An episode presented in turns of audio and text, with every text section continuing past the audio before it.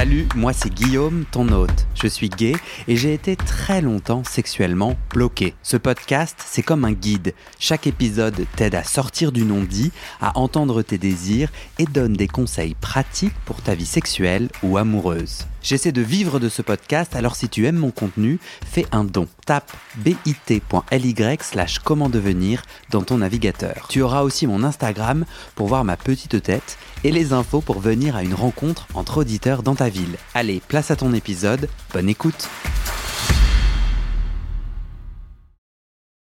Salut tout le monde Vous allez entendre le témoignage de Jean. Jean, je le rencontre via Tinder. Il y est pour rencontrer l'amour, c'est sa priorité depuis quelques temps. Mais bon, mon projet lui parle et il accepte de témoigner. On s'échange des messages vocaux sur WhatsApp, c'est ça que vous allez entendre, son témoignage brut et vulnérable. Il me raconte comment lui, le fils d'agriculteur, catholique, qui grandit à la campagne, qui lutte pour être assez masculin, s'est peu à peu émancipé pour vivre son homosexualité, l'amour et le sexe. Aujourd'hui à 48 ans, il continue à cheminer et à apprendre. Alors si vous aimez ces témoignages, que vous aimeriez en entendre d'autres, faites-moi un petit coucou, ça me motive d'avoir des retours. Je vous mets mon WhatsApp et mon email sur le site du podcast et le lien dans le descriptif de cet épisode. Bonne écoute et à très bientôt.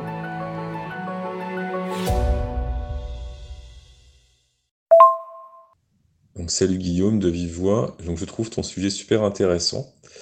Euh, donc moi je suis un peu plus vieux que toi, j'ai 48 ans. Et c'est vrai que j'ai un peu galéré euh, du fait de mon milieu qui était un peu traditionnel, on va dire, enfin un milieu campagnard, euh, fils d'agriculteur. Euh, donc j'ai un peu nié, voire beaucoup nié en fait la question de l'homosexualité durant mon adolescence. voilà. Et puis après j'ai fait du scoutisme, j'ai pratiqué la religion catholique, euh, pas mal. Euh, ça m'a apporté les choses, mais en tout cas, la question de l'homosexualité était un peu compliquée. J'étais même contre le Pax en, je en 99, donc faut dire quand même. Alors comme toi, j'ai aussi fait une psychanalyse et euh, durant ces années là, 99, 2000, et ça m'a ça m'a vraiment apporté. En fait, j'ai compris que c'était pas une maladie, que qu'on pouvait voilà être homosexuel sans problème, que c'était euh, ça faisait partie de la vie et voilà. Et euh, voilà. donc ça peut paraître aujourd'hui un peu quand je quand je dis ça, je me dis mais c'est dingue quand même euh, tout le chemin parcouru. Mais à l'époque finalement en 99 à la campagne, je pense que dans des milieux un peu fermés, l'internet n'existant pas vraiment, eh ben on était un peu seul en fait euh, par rapport à ça. Il y avait personne pour euh, nous documenter. Il y avait éventuellement des bouquins, mais c'était compliqué de les acheter, euh, surtout qu'on était à la campagne. Et puis ça se voyait, il y avait des traces. Enfin voilà, un bouquin ça, ça reste dans une chambre, ça reste quelque part. Bref, en fait c'était compliqué. Donc à part les milieux associatifs, mais à la campagne il n'y avait pas vraiment. Donc voilà, donc j'ai vraiment. Et donc j'ai et de ce fait j'ai pris beaucoup de temps donc euh, à affirmer enfin, ma sexualité. Euh, voilà, c'est en fait elle est, elle est, mon entourage a commencé à être vraiment au courant en 2011 quand j'étais en relation avec euh, un garçon. Je suis resté pendant 8 ans avec lui, et donc là ça m'a permis en fait de de pouvoir euh, dire à mon entourage, euh, famille, amis, euh, que j'étais homosexuel. J'avais déjà dit un petit peu avant, mais à quelques personnes, en tout cas pas à la famille. Euh, voilà. Donc j'ai mais j'ai toujours l'impression d'avoir un métro de retard, d'avoir pris du retard parce qu'en fait mon adolescence, bah, je l'ai pas, pas pu la vivre avec des garçons. donc j'ai l'impression d'avoir vécu mon adolescence finalement, en tout cas ou les aventures sexuelles euh, bien tardivement. Euh, voilà, c'est ma vie, c'est comme ça, mais c'est quand même un petit peu handicapant. Euh, voilà. Donc en fait, ton sujet m'intéresse beaucoup. je sais pas, peut-être que ça te donnera envie d'échanger davantage avec moi aussi par rapport à ce que je viens de te dire. la honte, en fait, aujourd'hui, je ne sais pas en fait si parce que je, alors je travaille aussi dans un milieu catholique, mais très ouvert, euh, depuis 2017.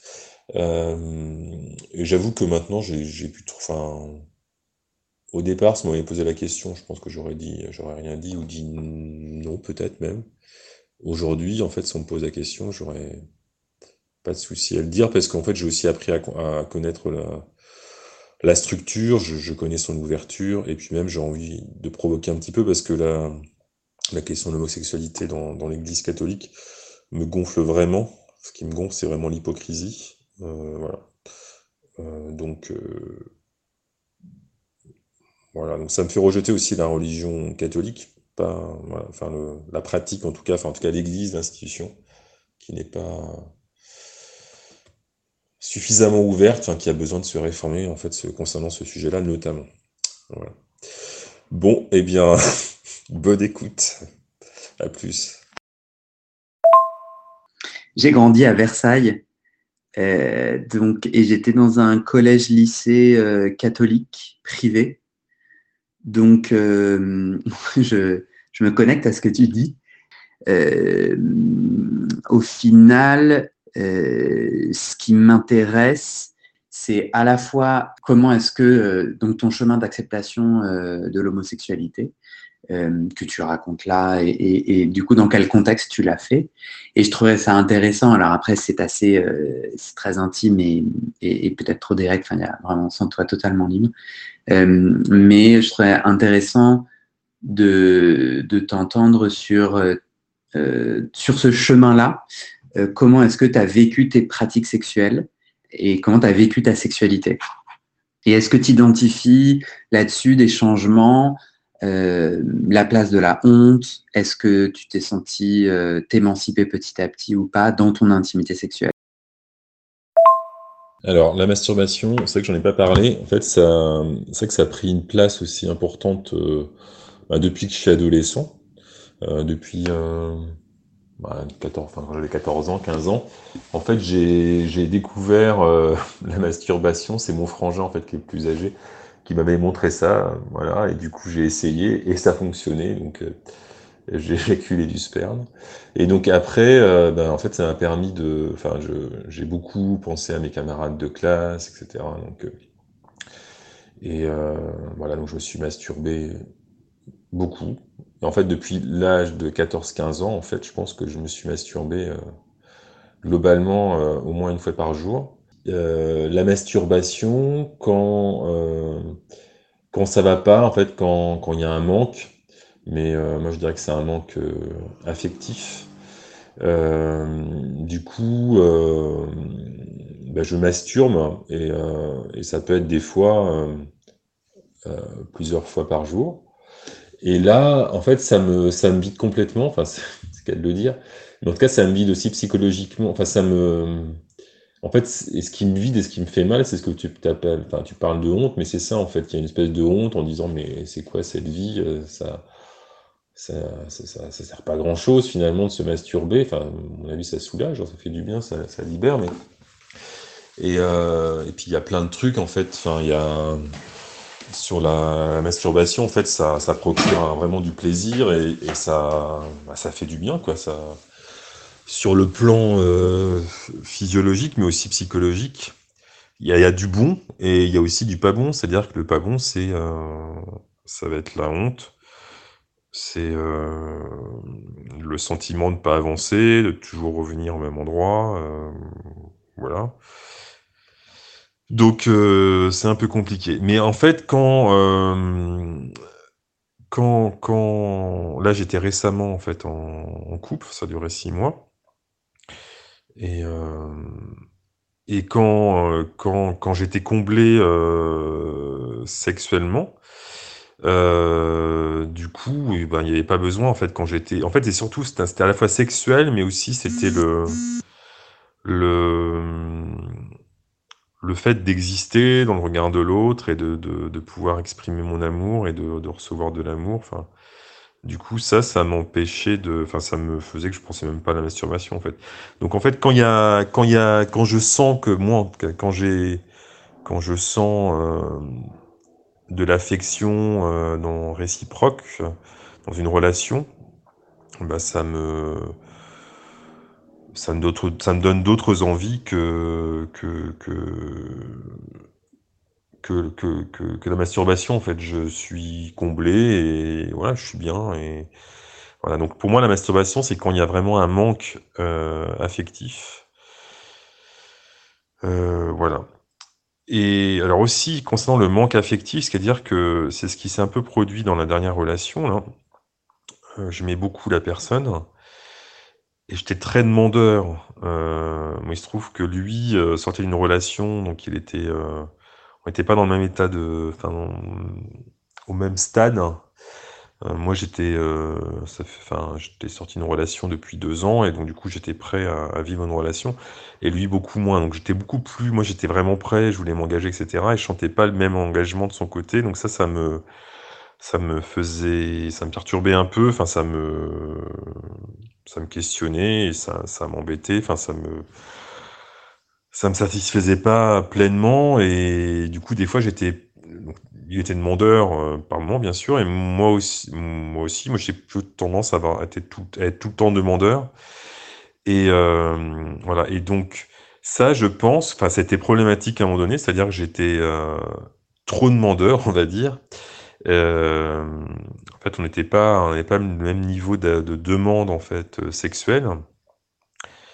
Et mais je pense que il l'analysait comme ça et moi aussi. En fait, je trouve qu'il l'analysait bien et, moi aussi, je me dis que c'est ça, c'est que j'ai été aussi en manque euh, depuis l'adolescence de relations, de contacts avec euh, des garçons. Ce qui fait que quand euh, je suis, quand je peux être en contact avec quelqu'un, alors pas tout le monde parce que j'étais 8 ans avec un, un gars, c'était pas comme ça. En tout cas avec certaines personnes, en tout cas cette personne-là, euh, la dernière là, en fait je peux être très très demandeur et, j'en ai jamais assez quoi. Et, et je me dis c'est aussi parce que parce que je parce que là, encore par, par exemple, là, dans ces six derniers mois, j'ai découvert des choses par rapport à ma sexualité. Donc je me découvre. Donc là, je parlais d'adolescence tout à l'heure, mais l'adolescence, enfin le, le, le, jeune adulte, il a, enfin moi, j'ai pas pu exprimer ça, j'ai pas pu découvrir ça, et j'en découvre toujours, même à 48 ans. Donc c'est, ça peut paraître un peu, un peu tardif, mais du coup, comme c'est de la découverte, ben j'ai trop, trop envie de, de de, de, de, de faire l'amour, de, de, continuer, d'expérimenter toujours, de vivre ça, des choses que je n'ai pas vécues. Alors que la personne avec qui j'étais, qui est plus jeune que moi, avait déjà, enfin voilà, été euh, équilibrée, je pense, par rapport à ça. C'est-à-dire qu'elle avait déjà eu, euh, elle était, euh, je sais pas, rassurée, elle avait, voilà, elle avait vécu ça euh, de manière assez progressive sur, depuis qu'elle avait 18 ans. Euh, cette personne et, moi non enfin moi non non pas et du coup j'étais très demandeur et ça devenait même si c'était de il y avait beaucoup d'amour mais c'était euh, peut-être trop insistant et et c'est ce qui a fait que je pense là notre relation a, cessé en fait. C'était trop pour lui. Euh, voilà j'en voulais trop. Voilà. Bon je sais pas voilà donc euh, la honte, bah, j'ai eu de la honte en fait par rapport à ça, cet excès de demande par rapport à lui. Euh, même s'il m'a, il a été bien en fait, il m'a, il m'a rassuré en me disant que peut-être que des d'autres hommes euh, pourraient être comme moi et avoir ce besoin-là et que lui en fait n'avait pas ce besoin à, ce point-là. En tout cas, il avait un besoin sexuel, mais pas à ce point-là. Et donc, du coup, il m'a dit que je pouvais peut-être trouver quelqu'un qui aurait ce même besoin. Donc, il m'a aidé à me déculpabiliser. En tout cas, il y avait quand même une honte d'être aussi insistant. Et puis, euh, et puis aussi, il y a la honte, en fait, de, de, de, de, la masturbation. Euh, quand elle est excessive et quand elle m'empêche d'aller vers les autres, quoi. Voilà. Euh, moi, en fait, j'ai j'ai toujours quelque part lutté depuis que je suis tout petit pour être vraiment le garçon parce que donc, je suis issu de la meilleure école j'ai mon frère aîné qui lui adorait euh, le monde agricole et qui était toujours dans les pas de mon père, mais surtout, surtout mon grand-père, parce qu'on a beaucoup vécu avec nos, nos grands-parents quand on était petits. Et, euh, et donc moi, je n'étais pas ce garçon qui, euh, qui était attiré par euh, le monde agricole et le monde, donc du coup, pour moi, ça, symbolisait le monde masculin et viril. Donc j'ai toujours essayé d'être, enfin de, de, lutter en fait contre, contre ma différence. Voilà, ce qui fait qu'aujourd'hui, par exemple, je pense que je suis assez masculin. Enfin, en tout cas, c'est ce que les gens me disent, que je suis assez masculin et que on voit pas trop que je suis homosexuel, ce qui me, je pense, qui ce qui me satisfait encore, euh, ce qui me satisfait beaucoup, même si j'assume davantage mon côté, euh, je sais pas, on va dire féminin, mais euh, mais c'est vrai que c'était une lutte depuis toujours d'être, de, de, faire, enfin de donner l'impression que voilà, j'ai, enfin que, que, j'étais comme, euh, on va dire, comme mon frère ou comme, euh, ou comme ce que j'imaginais qu'on demandait de moi, donc euh, être un, un, vrai garçon. Et voilà, pas laisser transparaître mon côté féminin. Mais, mais ceci étant dit, j'étais quand même beaucoup plus à l'aise avec les femmes, et notamment ma grand-mère maternelle, avec qui j'étais, très proche. Alors je me suis aussi entendu beaucoup avec euh, mon grand-père euh, maternel, hein, euh, donc qui était dur, mais en même temps il avait un fond quand même assez doux. voilà, enfin je sais pas si je suis très clair, mais en tout cas je c'est vrai que j'ai toujours lutté. Ce qui fait que aujourd'hui, je pense que j'ai besoin d'être protégé euh, d'être protégé, d'accepter en fait d'être protégé par euh, dans mes relations euh, amoureuses, mais mais j'ai du mal à, à l'accepter ou le vivre ou enfin surtout à l'accepter. J'ai toujours ce besoin moi de de ce qui est assez paradoxal, c'est-à-dire que je suis assez, je me sens assez vulnérable quelque part mais j'ai toujours ce besoin d'être plus, plus costaud, plus dans, dans, dans un couple, plus euh, voilà. Et peut-être que ça, c'est parce que je, ça, rejoint peut-être un peu ce que j'ai vécu quand j'étais petit. En fait, toujours être plus dur, plus, euh, plus costaud, plus que je l'étais, euh, donner cette impression. Et ce qui fait que dans, dans mes relations, j'ai, j'ai besoin de ça, de protéger, d'avoir quelqu'un qui est aussi dans ce, dans ce besoin-là. Et j'aimerais, euh, j'aimerais, euh,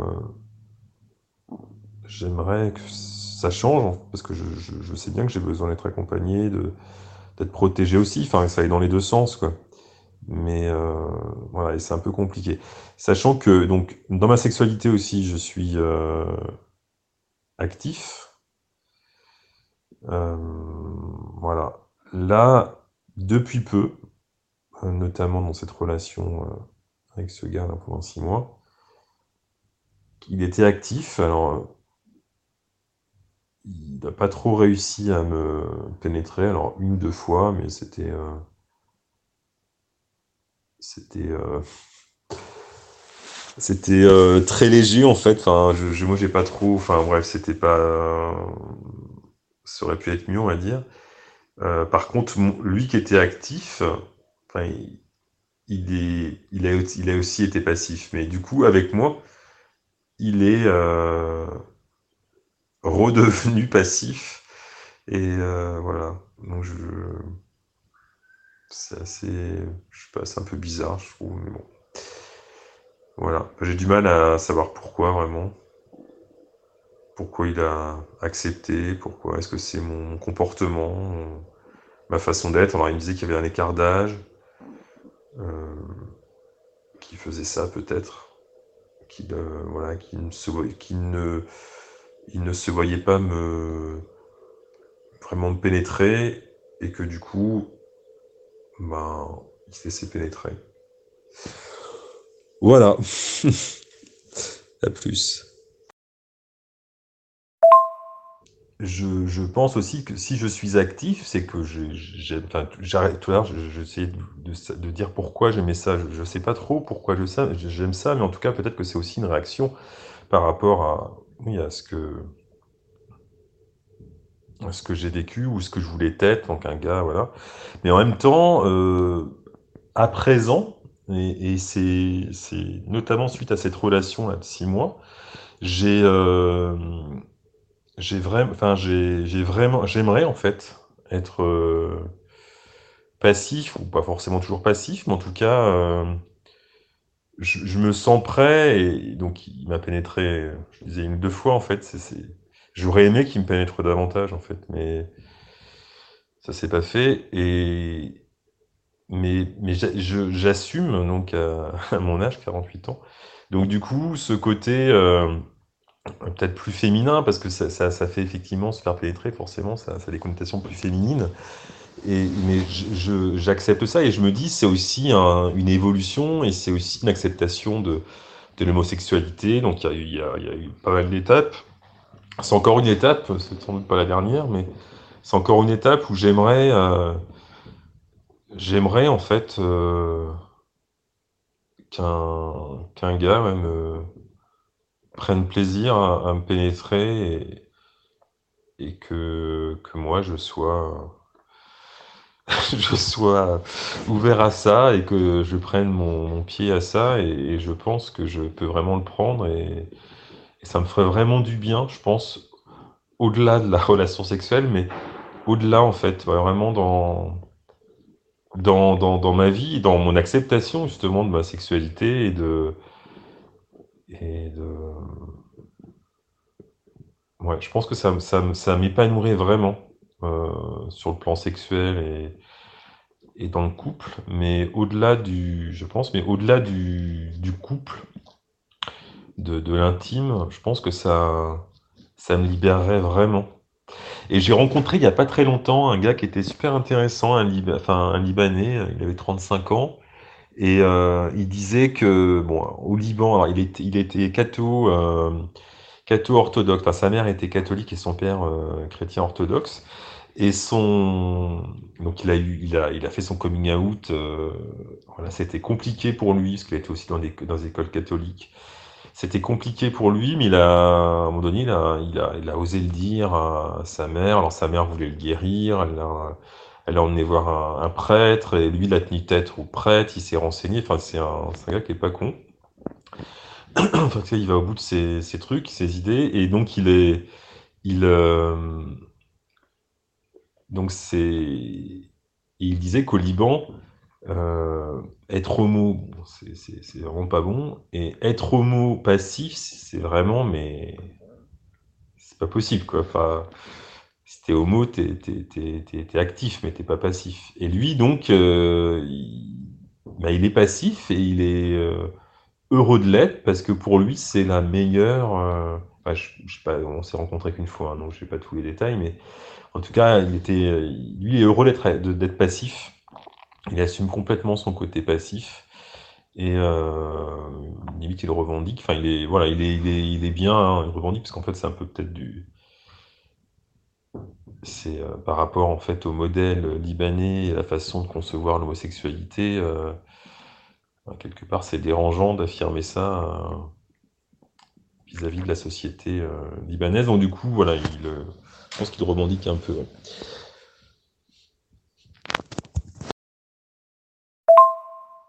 Peut-être quelque chose à ajouter. En fait, c'est une difficulté que j'ai eue. c'est quand tu te masturbes beaucoup euh, et quand tu dois, enfin quand tu dois, c'est pas une obligation, mais quand tu es, euh, as une opportunité d'avoir des rapports sexuels, en fait c'est compliqué. Euh, voilà, il y a aussi le, euh, enfin c'est compliqué parce qu'on n'a pas l'habitude. Et puis euh, dernièrement, enfin dernièrement ça fait une dizaine d'années, mais il y a eu l'apparition des, sites porno. du coup, la masturbation avec le, porno fait que on voit toujours des choses de plus en plus excitantes, ou en tout cas on en veut toujours de plus en plus excitantes. Et, et après, ça peut être compliqué de passer à une relation enfin, sexuelle euh, basique euh, où il n'y a pas profusion d'images euh, excitantes. En fait, on a la vision de, la personne avec qui on est, ce qui peut être très bien et qui est, qui est souvent très bien, mais voilà, qui peut qui peut, qui peut être euh, moins excitante qu'une une, somme de, d'images vidéo, euh, euh, enfin de, de, films vidéo sur Internet. Donc du coup, moi, c'est une, enfin, c'est une problématique que j'ai eue. Je ne sais pas si tu l'as eu, mais en tout cas, je trouve que c'est un, c'est intéressant aussi comme voilà, donc une difficulté à à vivre des relations amoureuses parce qu'en fait euh, on se sent différent et enfin on est différent et on a on a du mal à assumer parce que notre entourage ne nous aide pas à l'assumer. Donc ça c'est enfin, mon parcours à moi. Et du coup la masturbation l'apparition des sites vidéo euh, porno euh, ben, de la masturbation face à ces images euh, porno et ensuite, une difficulté qu'on peut avoir euh, euh, lorsqu'on est dans l'excès de masturbation devant euh, ce, genre de, de, vidéo, une difficulté à être dans la, sexualité réelle. voilà, donc j'ai pu avoir ça moi il y a quelques temps. Là, dans ma relation de six mois, en fait, bah, j'ai dû me désintoxiquer un peu de, ça et, et rapidement, au bout d'un mois, en fait, bah, c'était bon l'excitation était revenue et ça fonctionnait très très bien.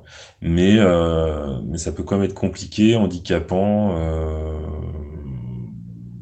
voilà. Moi, actuellement, euh, du fait de tout, enfin moi, ce qui me manque, ce que j'ai constaté à cette année encore, ce qui me manque et ce que je vis, là, je, je vis pas très bien en fait la, la séparation avec la personne avec qui j'étais parce que ça m'a, justement, j'ai j'ai réussi à, travers cette relation de six mois à, euh, avoir vraiment du désir pour une personne, euh, à prendre mon pied avec la personne. Et, du coup, j'ai touché à quelque chose en fait qui m'a fait du bien, qui me faisait du bien, qui me peut-être me réconcilier avec moi-même, avec effectivement euh, la sexualité honteuse comme tu, enfin, ce dont tu parles, en tout cas la masturbation. En fait, j'ai réussi à, sortir, par exemple, j'ai euh, au début de cette relation, c'était au, début novembre de l'année dernière, j'ai euh, stoppé euh, l'internet et, les vidéos porno. J'ai voilà et je, je, me suis consacré, enfin consacré et concentré en fait sur la, la sexualité avec ce garçon. Et au début, ben, je, j'arrivais pas à éjaculer même euh, euh, en, en, masturbant à côté de la personne, j'arrivais pas. Et au bout d'un mois, enfin en gros un mois, en fait, j'ai réussi. Euh, après, j'ai réussi à, éjaculer aussi en lui, ce qui n'était pas gagné au départ, parce que pas, j'arrivais même pas à éjaculer en, en, masturbant à côté de lui. En tout cas, je, bondais, donc ça c'était bien. Voilà, donc, mais voilà, donc, et, moi, je, actuellement, je priorise vraiment sur la, sur la, sur la relation amoureuse. J'ai vraiment envie, parce que j'ai connu ça et je suis vraiment en manque, mais ça, c'est lié à, à, la, à, la, rupture, à la séparation. Et c'est logique, hein, ça le fait à tout le monde. Mais en tout cas, j'ai ce besoin de en fait, d'être avec quelqu'un euh, et d'être bien avec quelqu'un et, et, bien sexuellement avec quelqu'un. Parce que j'étais avec quelqu'un pendant 8 ans, et sur le plan sexuel, en fait, c'était pas du tout satisfaisant, donc je me branlais euh, régulièrement, en gros tous les jours. Là, en fait, avec, avec lui, avec ce garçon, là, pendant 6 mois, j'ai appris plein de choses.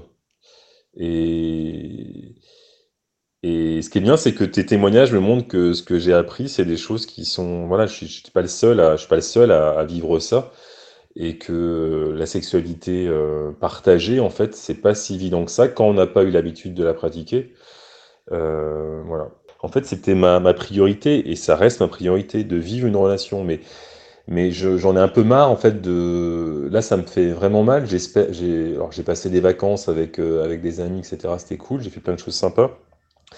Là, je j'ai encore des vacances, donc je vais aller dans ma famille, mais le problème, c'est que quand je suis dans ma famille, par exemple, ou avec des amis, en fait, je, même si je suis bien, et ça me, ça me convient, c'est sympa, en fait, il manque quelque chose, et, du coup, ça, voilà, donc, mon problème actuellement, moi, c'est que ce désir d'amour et de relations amoureuses, en fait, euh, prime surtout, ce qui, ce qui est bien, hein, c'est un bon, je pense que c'est un bon truc d'avoir cette envie-là, c'est bien de l'avoir.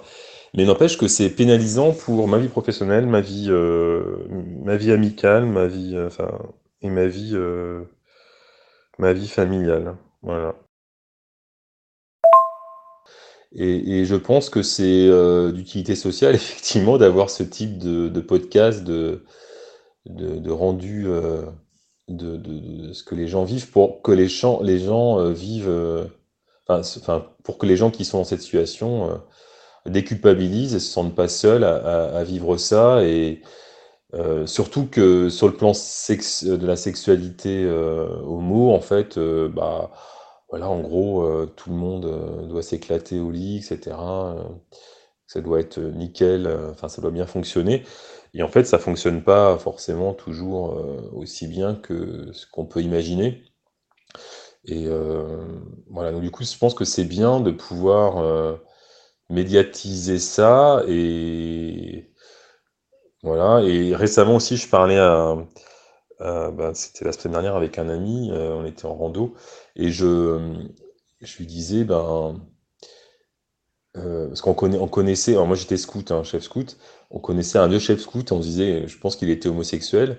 Lui, a priori, il n'a pas du tout vécu son, sa sexualité, c'est-à-dire qu'il a vécu, alors je pense qu'il s'est beaucoup masturbé, il a été beaucoup dans la, enfin il a, il a pas vécu a priori de, parce que c'est un mec qui doit avoir 70 ans ou 75 ans, il n'a pas a priori vécu euh, sa sexualité, donc putain qu'est-ce que c'est con quoi, enfin tout ça parce qu'il se l'est euh, interdit parce que ses, ses parents sont milieu catho, etc. Mais lui aussi, enfin, je pense pas, c'était pas possible. Enfin, c'était possible, mais pas là où j'étais en, province.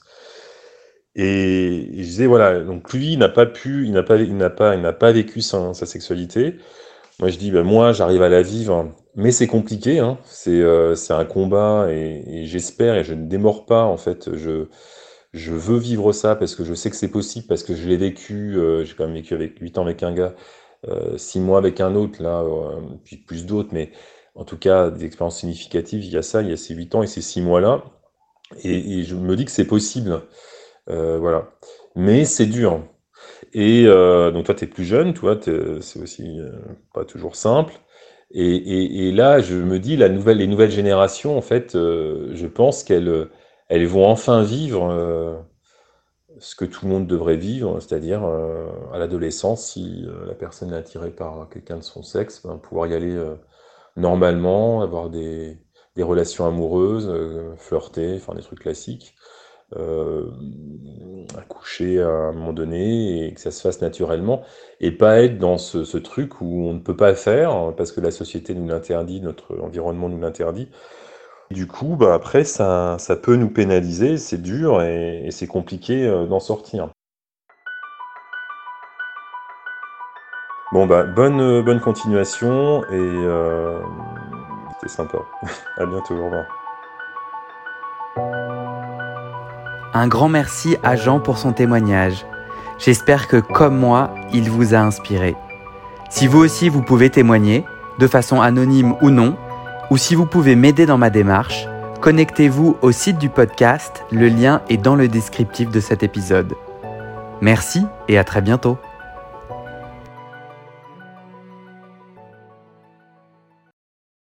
Et c'est la fin de cet épisode. Il y a plus de 130 épisodes à découvrir sur ce podcast. Ça fait beaucoup, alors je t'ai rangé les épisodes par thème. Conseils sur la sodomie pour ne plus avoir mal ou comment bien faire son lavement.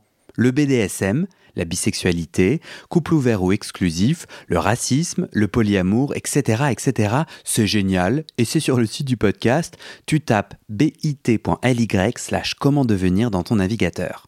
Ah, une dernière chose, ne t'en va pas, si tu aimes mon contenu et que tu veux que ça continue mais tu ne peux pas devenir un des 400 en me soutenant financièrement, tu peux m'aider en quelques clics. Écoute bien. Il te suffit de cliquer sur s'abonner ou suivre sur la page du podcast dans ton app d'écoute et de mettre 5 étoiles. Ces petits clics qui te prennent 5 secondes, ça fait vraiment une grosse différence pour le futur du podcast. L'algorithme se met à pousser automatiquement le podcast à plus de gens. Ça me permet alors de trouver les prochains témoignages et des potentiels futurs donateurs, donatrices. Et j'ai pas beaucoup de temps pour arriver à l'équilibre financier.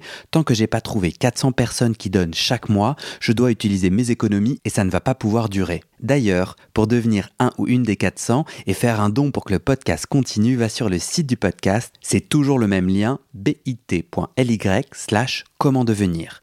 Merci pour ton aide et à très bientôt dans tes oreilles.